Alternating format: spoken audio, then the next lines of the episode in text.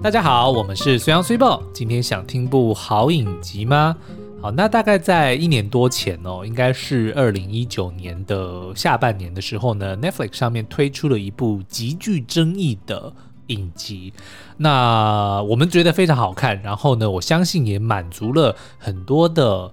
观众，特别是男性观众的这个好奇心，啊、我觉得我看了也蛮 过瘾的。okay, 好，就是不分性别的观众呢，都满足了他们的好奇心哦。尤其是对于成人产业，特别是成人影视，也就是俗称的 A 片的心中的各种疑惑。因为呢，这部影集叫做《AV 帝王》哦，然后呃，英文的片名叫做《The Naked Director》，嗯，直译的话呢，就叫做全裸监督，嗯，因为英呃日文里面的导演叫做监督嘛，对，所以为什么要叫做全裸监督呢？因为它是叙述一个真人真事的故事哦，就是在日本呢有一个传奇的人物叫做村西透，他呢可以说是一手。改造了、打造了整个日本的这个成人产业，特别是 A 片，不管是它的拍摄、它的发行，或者是整个这个产业的风气、整个文化，都可以说是由他一手带起的。所以称呼他为 AV 帝王呢，是一点都没有过誉。那第一季呢，在推出之后呢，就因为他的不管是露骨的画面，然后匪夷所思的剧情，跟这个天马行空的一些想象哦，让这个。基本上是算是炸开了，就是评论就整个炸掉，就大家全部都是一面倒的好评，认为说这实在是太不可思议了，怎么哦，原来这个背后的故事是这个样子的。对，因为我觉得呢，因为他其实是在讲，呃，他在七零到八零年代，从一个英语百科全书的这个推销员，那段也超好笑。对对对，然后接着他就去，呃呃，再去做那个，就是踏入这个色情产业嘛，嗯、然后可能一开始也是先从。A 书啊，然后录音带有没有？最早最早是从录音带，就是卡带开始，然后录那些吟声浪语嘛，嗯、然后后来呢才进阶到那种无码的 A 书，对，然后再就是到那个录影带，嗯、所以他这一路的创业历程呢，其实也非常的励志，对，然后又可以让大家就是一窥当时这个产业它的结构，嗯，然后以及那种你知道就是黑白两道互相利益纠缠，是，所以。其实不只是看它的娱乐性而已，还有就是它本质上要讲一些商业啊，嗯、或者是心理层面的对故事，也都觉得哎，还蛮丰富的。是，然后再加上他本人的这个经历哦，其实也是非常的，不是那个经历，就是他的资历哦，也是非常的。其实也是他本人经历也很强，啊，对，精力旺盛，对对，然后经历也非常的丰富哦。嗯，我随便讲几个他在这个影集里面自己讲过的，哦。嗯，他说呢，他转任 AV。导演之后呢，面试过七千名女优，拍过三千部 AV。舔过三万颗鲍鱼，有吗？有，他有讲。嘿对，然后呢？但是也因为投资失利呢，负债五十亿日元哦，然后被 FBI 抓到判刑三百七十年等等的呢，都是令人就是不敢想象哦。对对，对都是真实发生过，都是真实发生过。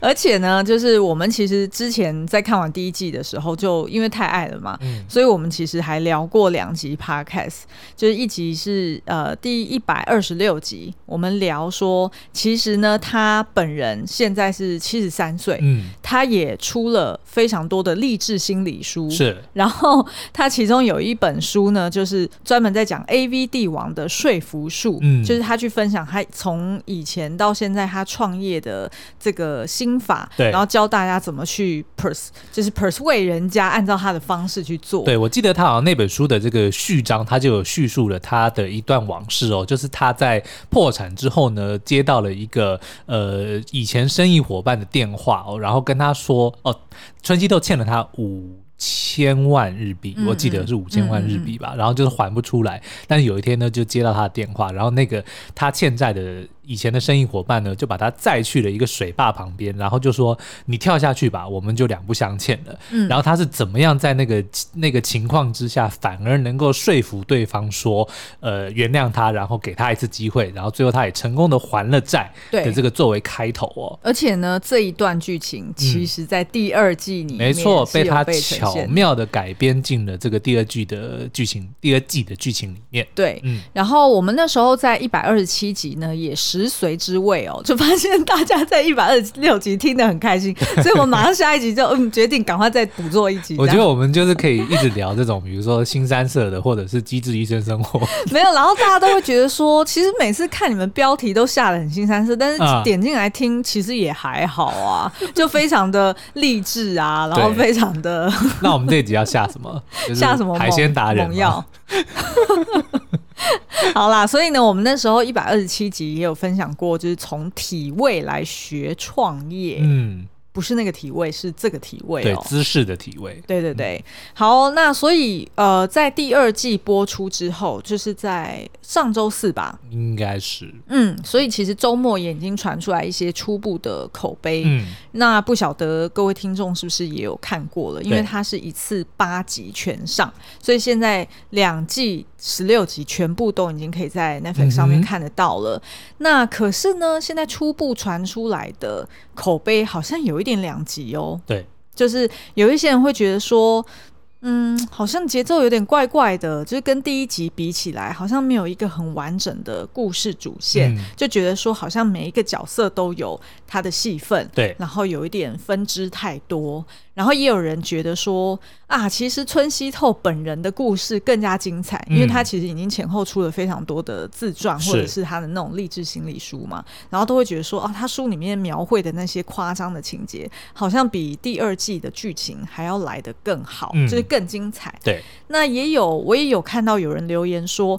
啊，我就是为了性爱场面来看的，啊，这个可是哦。那如果我我必须老实讲哦，平心而论哦，就说如果你当初在第一季的时候你说哦，我是为了性爱场面来看哦，嗯，那我还会跟你讲说，没错，它其实一点都不输给 A 片哦。嗯，可是到了第二季呢，我会跟你讲，如果你是为了性爱场面去看的话，那你不如去看 A 片。对，所以我们本来有在想说，这一集的那个 podcast 是不是标题就要下嗯。连虽然看了都软掉，对，硬不起来啊！糟糕。好，我们现在还没有决定到底要不要这样放这个标题，啊，反正都先录进去再说。因为我们刚好就是今呃，你们听到的是礼拜三嘛，但是我们礼拜二晚上上了一支这个呃 YouTube 的影片哦。其实我们本来在那一支的标题就有想要。借由软硬这件事情来 来操作一下，对，但是因为毕竟 YouTube 是有审核机制的嘛，嗯、对不对？那我们就比较俗辣一点，所以就留在 Podcast 里面。所以今天 Podcast 的标题会比较耸动一些啦。哦，嗯、好，那其实呢，这样大家听起来就会觉得说，啊，那这样我是不是看第一季就好了？嗯、第二季好像。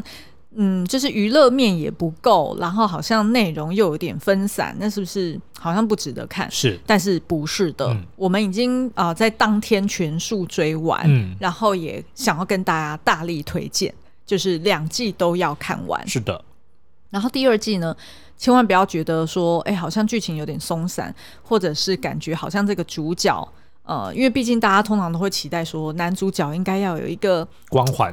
对，要有一个光环，嗯、或者是他要有一个很清楚的曲线，对，或者他的一个进步，哦，就是看到他 realize 到什么事情，嗯、但是。嗯，你可能看完之后，你会觉得说，哎，怎么好像收尾的有点快？对，然后不如你的原本对于期待电影应该要呈现出来的那种故事情节，要有一个、嗯、呃很好的收尾，所以可能会有点失望。对，但是呢，我们会说，我们觉得就是在第二季当中，这个村西透他的呃结局，并不是在讲他在第一集成长之后。呃，第一集第一季崛起之后，第二季就要注定失败。嗯，然后也不是在讲说他失败的原因是遗忘初心，或者是他太过有野心，或者是他就是遇到了创作者的瓶颈，嗯，他走不过去。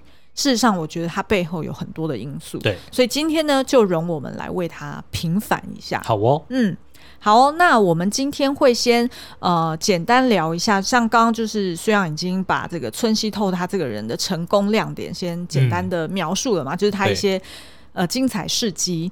那我们这边想要，我现在满脑子都是渔货市场的画面，真的好没没有情色的、哦，就都是渔货市场。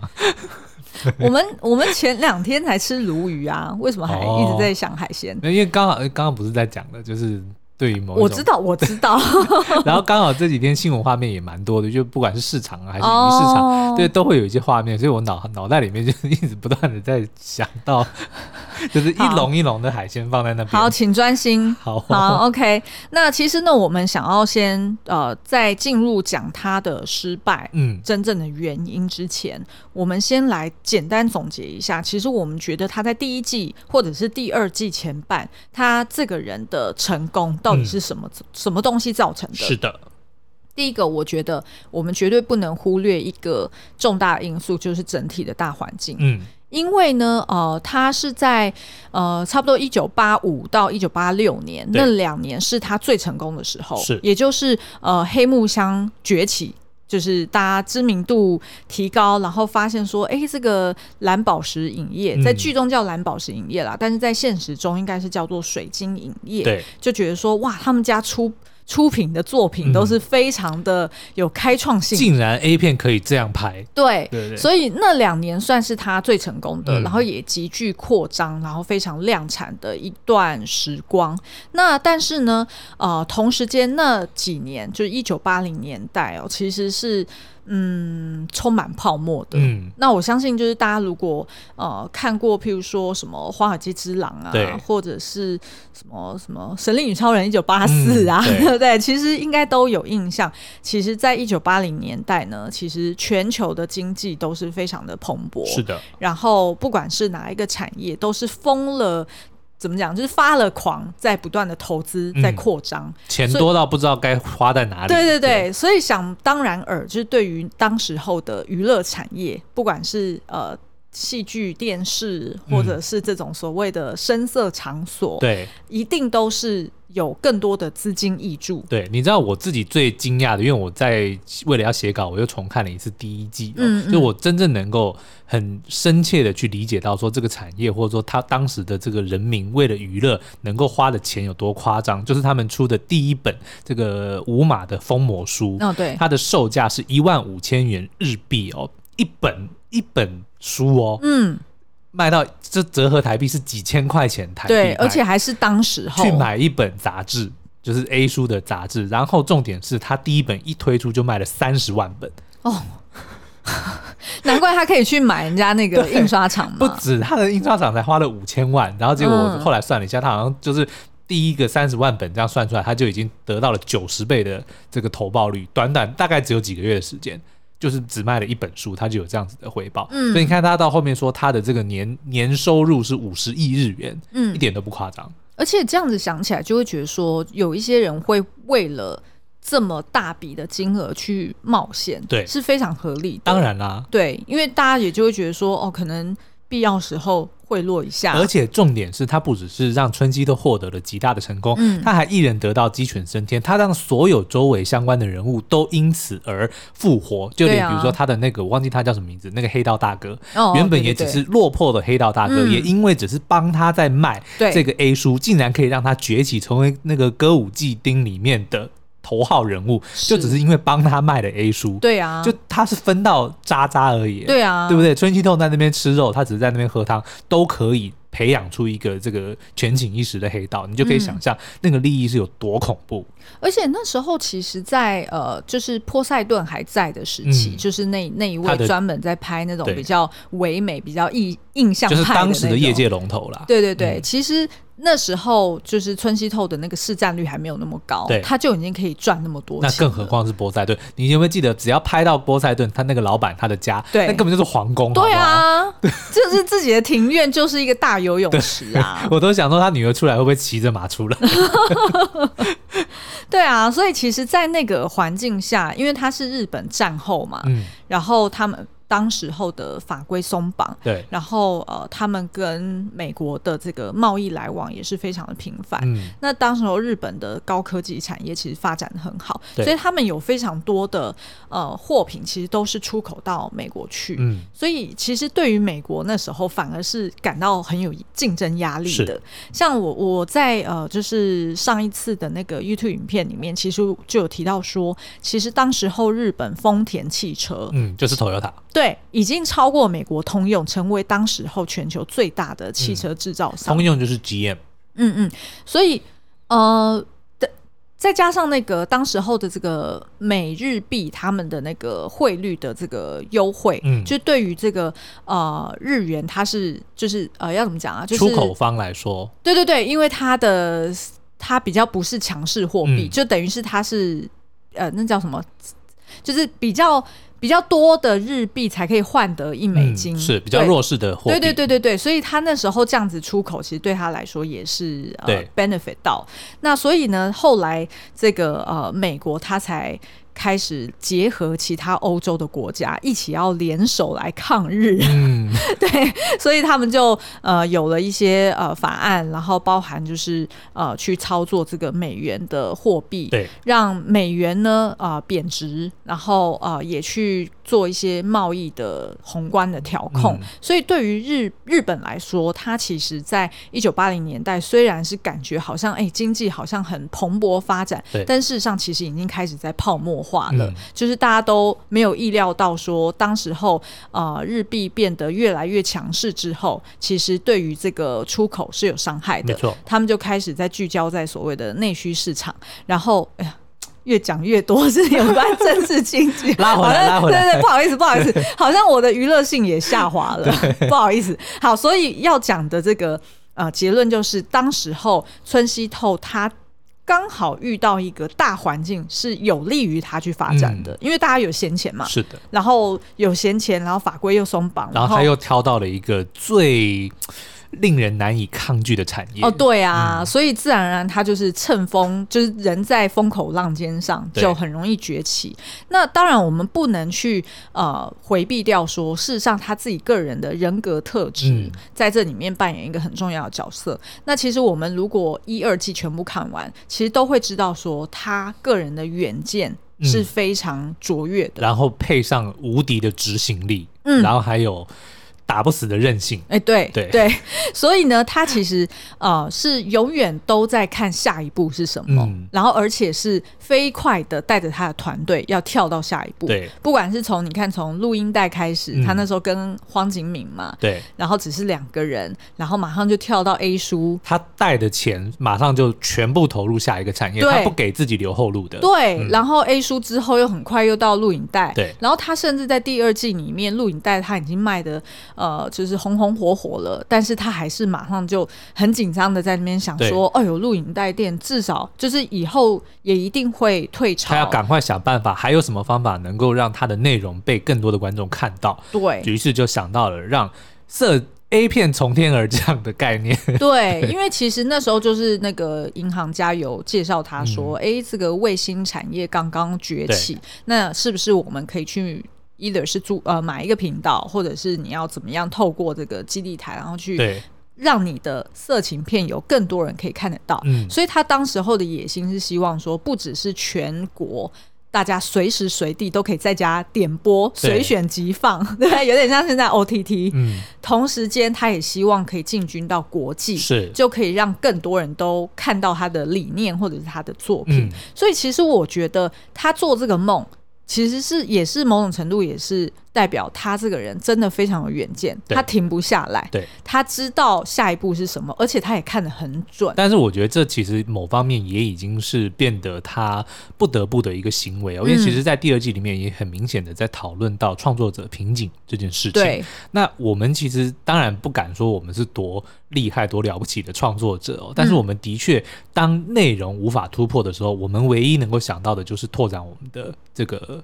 通路，通路，对不对？嗯、因为如果我们可能永远无法再创作出哦比我们原本以前更好的内容的时候，那当然希望说，那我现有的内容至少可以让更多的人看到。没错，对。那其实春熙透他其实某方面他是陷入了这个瓶颈，他不是不想拍，嗯、对不对？但是很明显的，他自己也有讲，他跟黑木香的那个什么我爱性虐待的那一部，就是经典的那个是需要多少的巧合，可能一百年只会碰到一次的情况，嗯嗯、不可能有人可以复制。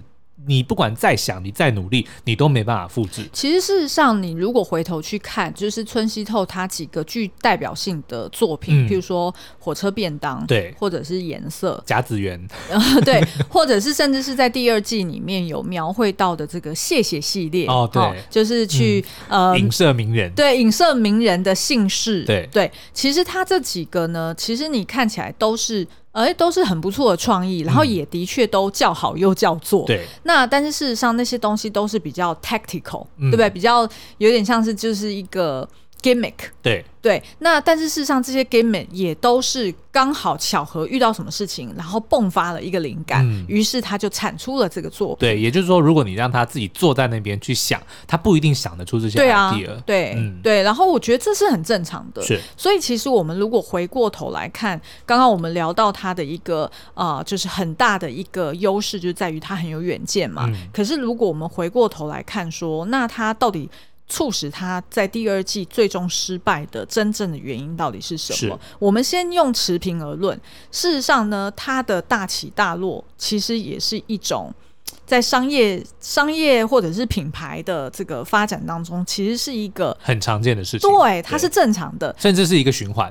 是，只是它的循环，maybe 在我们在看戏剧的时候，我们会觉得有点快。可是如果你投入真实的时间轴来看的话，其实并不快哦，嗯、因为你看它真正。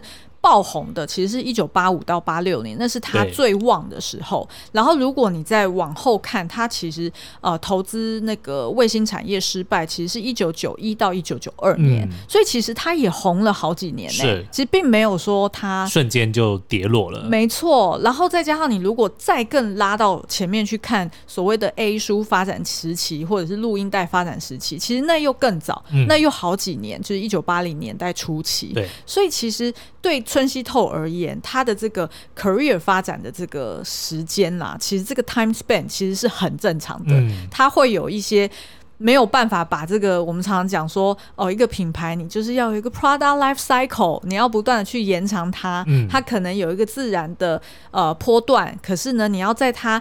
呃，经历了第一个高峰之后，你要赶快再去补第二波。譬如说有一些创新，然后再把它拉上去，新的产品线、新的通路等等。对，然后不断的扩张上、嗯、上去。但是事实上，这在现实生活中是很难做得到的。对，尤其是呃，前提是再怎么成功的产品或者是企业，它都有可能遇到第一个来自外在的竞争。嗯，也就是说，它所有竞争者都会拍真枪实弹，然后都会拍。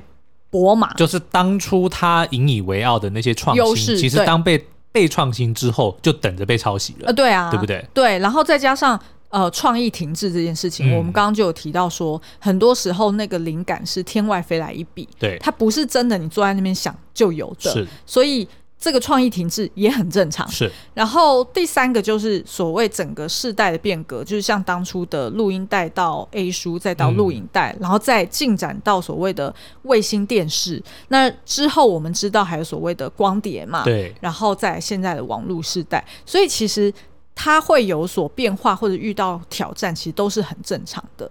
那我们觉得真正让他失败的，可能也是他当初的优势，嗯，也就是他的远见，对。也就是说，他可能真的比人家看得更早，太早了。对。然后他错估了当时候整个环境还没有 ready。然后再加上他每一次看到的新东西所要付出的这个代价，或者是他所需要具备的筹码就越来越庞大。嗯。你看，可能一开始录影带，他只需要准备。五十万哦，对啊。后来如果去开 A 书，他只要准备五千万，但是没想到他要去做卫星的时候，他要准备五十亿，嗯，对不对？就是这个东西其实已经远远的超过了他的这个怎么讲，他的能力能够负荷的。对，嗯。那即便他呃，如果大家在第二季里面有看到，他为了要实现这个卫星事业的梦想，所以他就不断的去量产。哎，说到这个还真的蛮妙的，嗯，就我刚刚突然回想，他去。第一次贷款的时候就是五十万日币，后来第二次去买那个印刷厂就变五千万，后来变五十亿，都是五倍五、嗯、的倍数 成长哎，这代表什么意思？还蛮妙的哦。那所以他这样子不断的一直 leverage 下去，嗯、其实其实就是我们在讲的杠杆，就是不断的把自己的生意拿来做杠杆。我一直在等你念错杠杆，杠我，我就是不会念错 杠杆。那其实我觉得一个人玩。杠杆玩久了，嗯，他的野心一定会越来越大。Pivot，你不要在那边玩这个梗啦，因为这个梗大家大部分人应该是听不懂。一定很多人听懂。好了，下次再讲。好，如 有听懂的人来留言，来告诉我们说这是出自于哪一个角色，嗯、对好不好？Pivot 就是杠杆的那个支点的意思啦。对，好，好啦，那所以呢，我们就觉得说他当。当初没有预料到的一个大环境因素，就是除了我们刚刚提到的，就是进入到九零年代，嗯，其实。嗯、呃，在日本的银行也都开始了紧缩政策。是的，然后这个其实，在那个哦，就是那个半泽直树的影集啦，嗯、就是那个日剧嘛。对，其实它是同一个年代，在描述的就是呃，当时候在泡沫化之后，那他们。怎么熬过去？因为等于就是开启了日本失落的二十年嘛。嗯、那这个失落二十年，你要说是美国打压，或者是日本本身经济体制就有一些问题，嗯、呃，都成立。但是事实上，就是整体的环境不容许。这个村西透，他在持续的去杠杆下去，嗯，对吗？就等于是说，他不会再借你任何资金，再有更好的梦想，再有更强的执行力，都没有用了。因为对于银行来说，它就是会非常的保守，嗯、然后它也会倾向，就是你应该是要守成还债，而不是再持续的去投资。嗯、对，所以这个对于呃，他要去。不断的借钱，然后去付每个月的这个呃卫星频道的月租费来说，就很困难了。是的，所以当他付不出月月租费，然后再加上他本来呃大家的这个使用习惯还没有被建立起来的时候，自然而然他这个卫星事业就没有办法再经营下去。嗯、然后他可能也因为当初杠杆的太厉害，所以他自己的现金流也出现问题。对，所以最后就。直接拖累到他自己的本业。那当然，影集里面还有很多戏剧的效果，比如说他遇到了内鬼啊，然后遇人不淑啊。但是我觉得这些其实都不是主因啦。对，不是主因。嗯、其实重点还是他真的是误判情势。对，maybe 就像他自己在他的书中有讲说，他觉得他自己走得太快了，走得太太前面了。对，走的太前面了。嗯、然后呃，因为他自己看到说，就在他破产的后一年，事实上。呃，当时就有七间不同的公司纷纷成立了这个索马的频道，嗯，然后呢，因为那时候呃政府就松绑法规，可以让这个卫星频道呢是用租用的方式，对，也就是说你不需要你要一个频道的话，嗯，你不需要直接跟人家买基地台，懂，你可以直接透过一个代理商。然后我就直接去分配，你说哦，你可以跟谁租，跟谁租，也就是持有的成本跟这个进入的门槛大幅降低。没错，嗯、然后再加上就是你刚刚说成本，还有另外一块就是所谓的月租费。对，因为大家要开始去呃让这个产业继续去蓬勃发展嘛，嗯、所以也就让这个月租费越来越低。对，那大家当然进来的 player 都会觉得，哎，利润很高哦，那是不是在正向的这个竞争之下？那整个产业就会发展的更齐全，嗯、然后也更能够说服所谓一般民众哦，自己家里是不是要装一些接受器呀、啊，或者是要换你的什么电视的那种设备啊，对，对不对？因为你所有东西都到位了，我才会愿意装嘛。嗯，就有点像是当初台湾 OTT 在刚发展的时候，也一定是要绑着电信业者，是，或者是绑着电那种第四台的有线业者，他才有办法说服。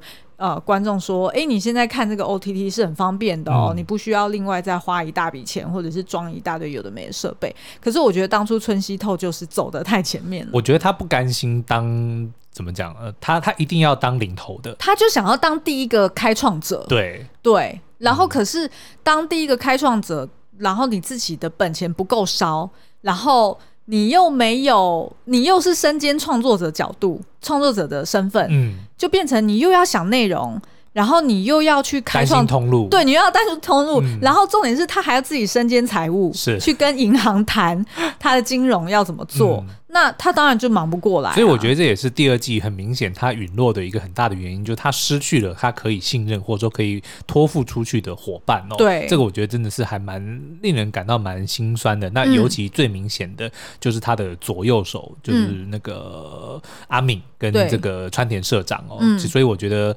呃，但这一块我现在正在写我们下一次的这个。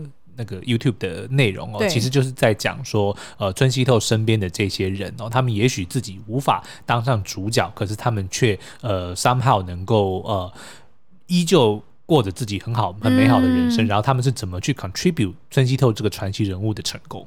对，所以我觉得有一些人会批评说，第二季好像角色线、剧情线有一点分散，嗯、然后变成演很多人的故事。可是我觉得其实不会诶，嗯、因为本来。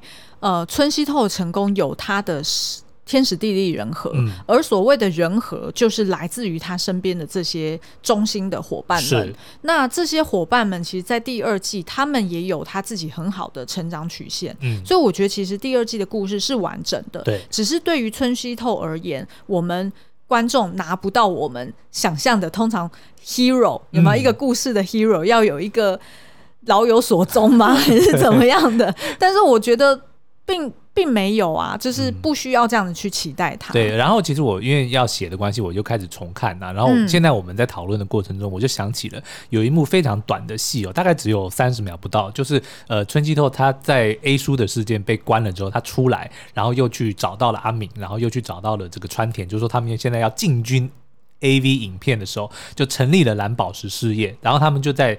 推举说谁来当社长，嗯，这件事情，他们三个人走在一起，然后慢动作，哦、我有点忘，对那一幕，其实我现在想起，印象非常深刻。他们当时的理由只是说不能够有春西透，因为他有前科，哦、所以选择了川田。但是其实他们三个人都知道，并不是如此，不是因为春西透有前科的关系，而是川田才是稳定的，能够适合当成一个公司的 anchor 的人。哦，他们非常清楚，阿敏不行。对，村西透也不行，只有川田可以做得到，所以他们其实三个人那个时候都非常的清楚彼此的分工是什么。哦、那个时候他们的 chemistry 是最好的，嗯、即使他们的条件是最差的。呃，对，他们连办公室都还没有租到。对，对对。可是那个时候却可以感觉出来，他们对于彼此的这个特性，还有对于互相的理解是非常足够的。其实现在回想那一幕，真的是我觉得还很关键的一点，哦、就是决定谁当社长。对，嗯、所以其实，在第二季的第二集，对，因为呃，川田等于就跟村西透等于算闹闹翻，翻了嘛，嗯、等于是说从那边其实就种下了一个隐忧。对，然后我自己印象很深刻的也是这个川田他在呃村西透失败之后，然后阿明。嗯，可以讲吗？嗯，先不要讲。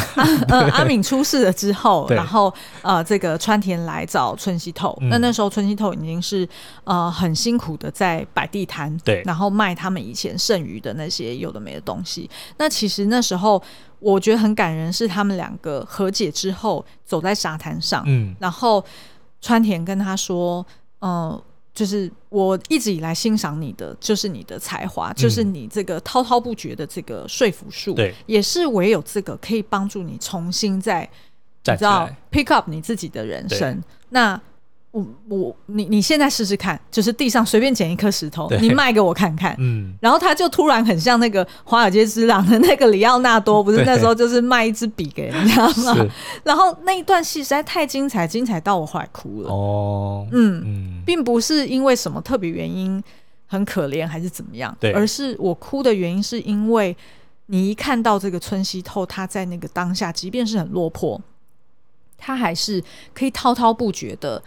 用他自己的风格，他自己的方式去卖一颗石头，嗯，然后成功卖出去给川田，还卖两颗，对，他还可以加价购，他还马上从海中然后再捞出一颗，哦、一对对对，哇，这实在是这是一个小地球来的啊！嗯、然后我就觉得，你马上就可以看到那个人眼中的火花，然后跟他的热情所在，对，对他而言，或许他最有成就感的。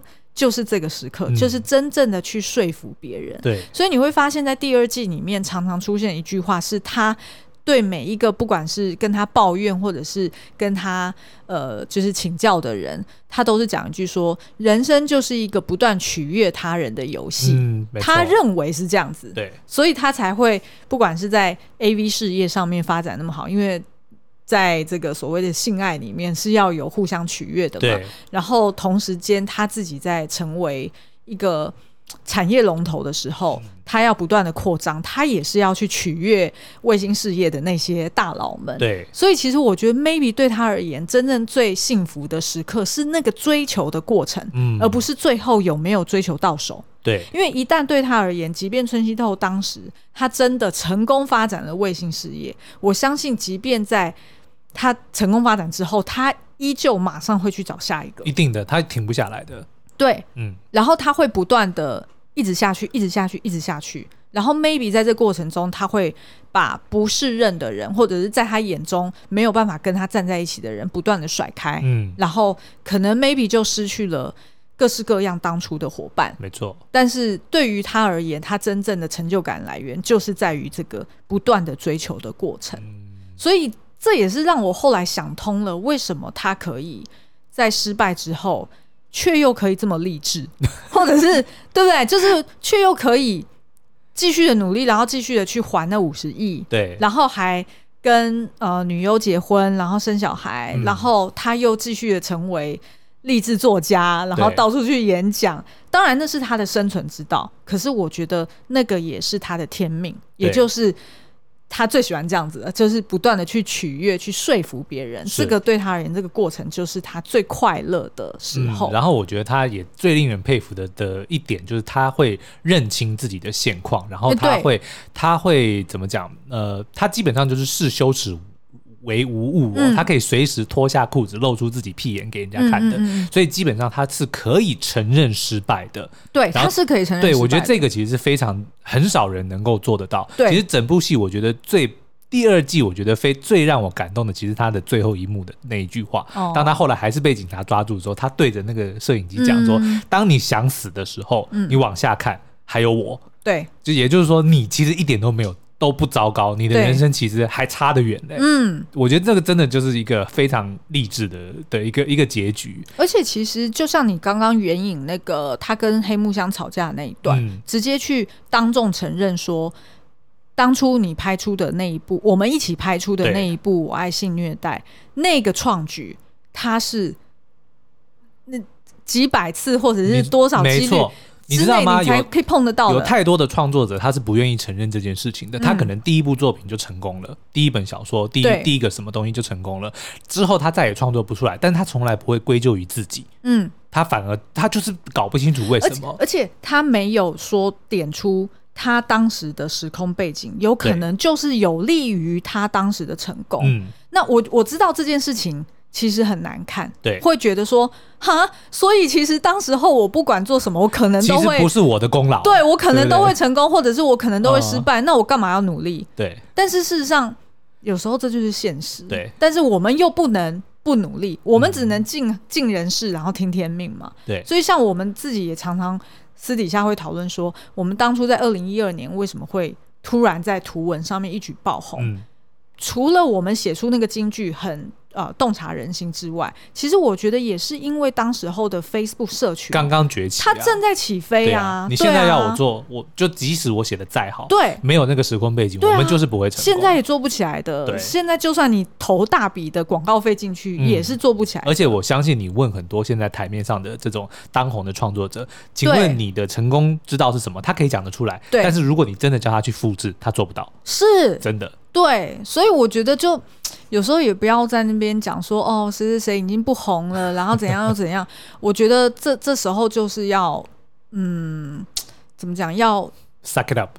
对对，真的要认清一个事实，嗯、就就是就是如此、啊。有时候就是天时地利人和，全部都要到位。嗯，对啊。然后只能够不断的尝试。对，然后没有办法复制的时候，maybe OK，你可以去分享给人家说，哦，我当时候是这样成功的。对。但是你真的没有办法百分之百。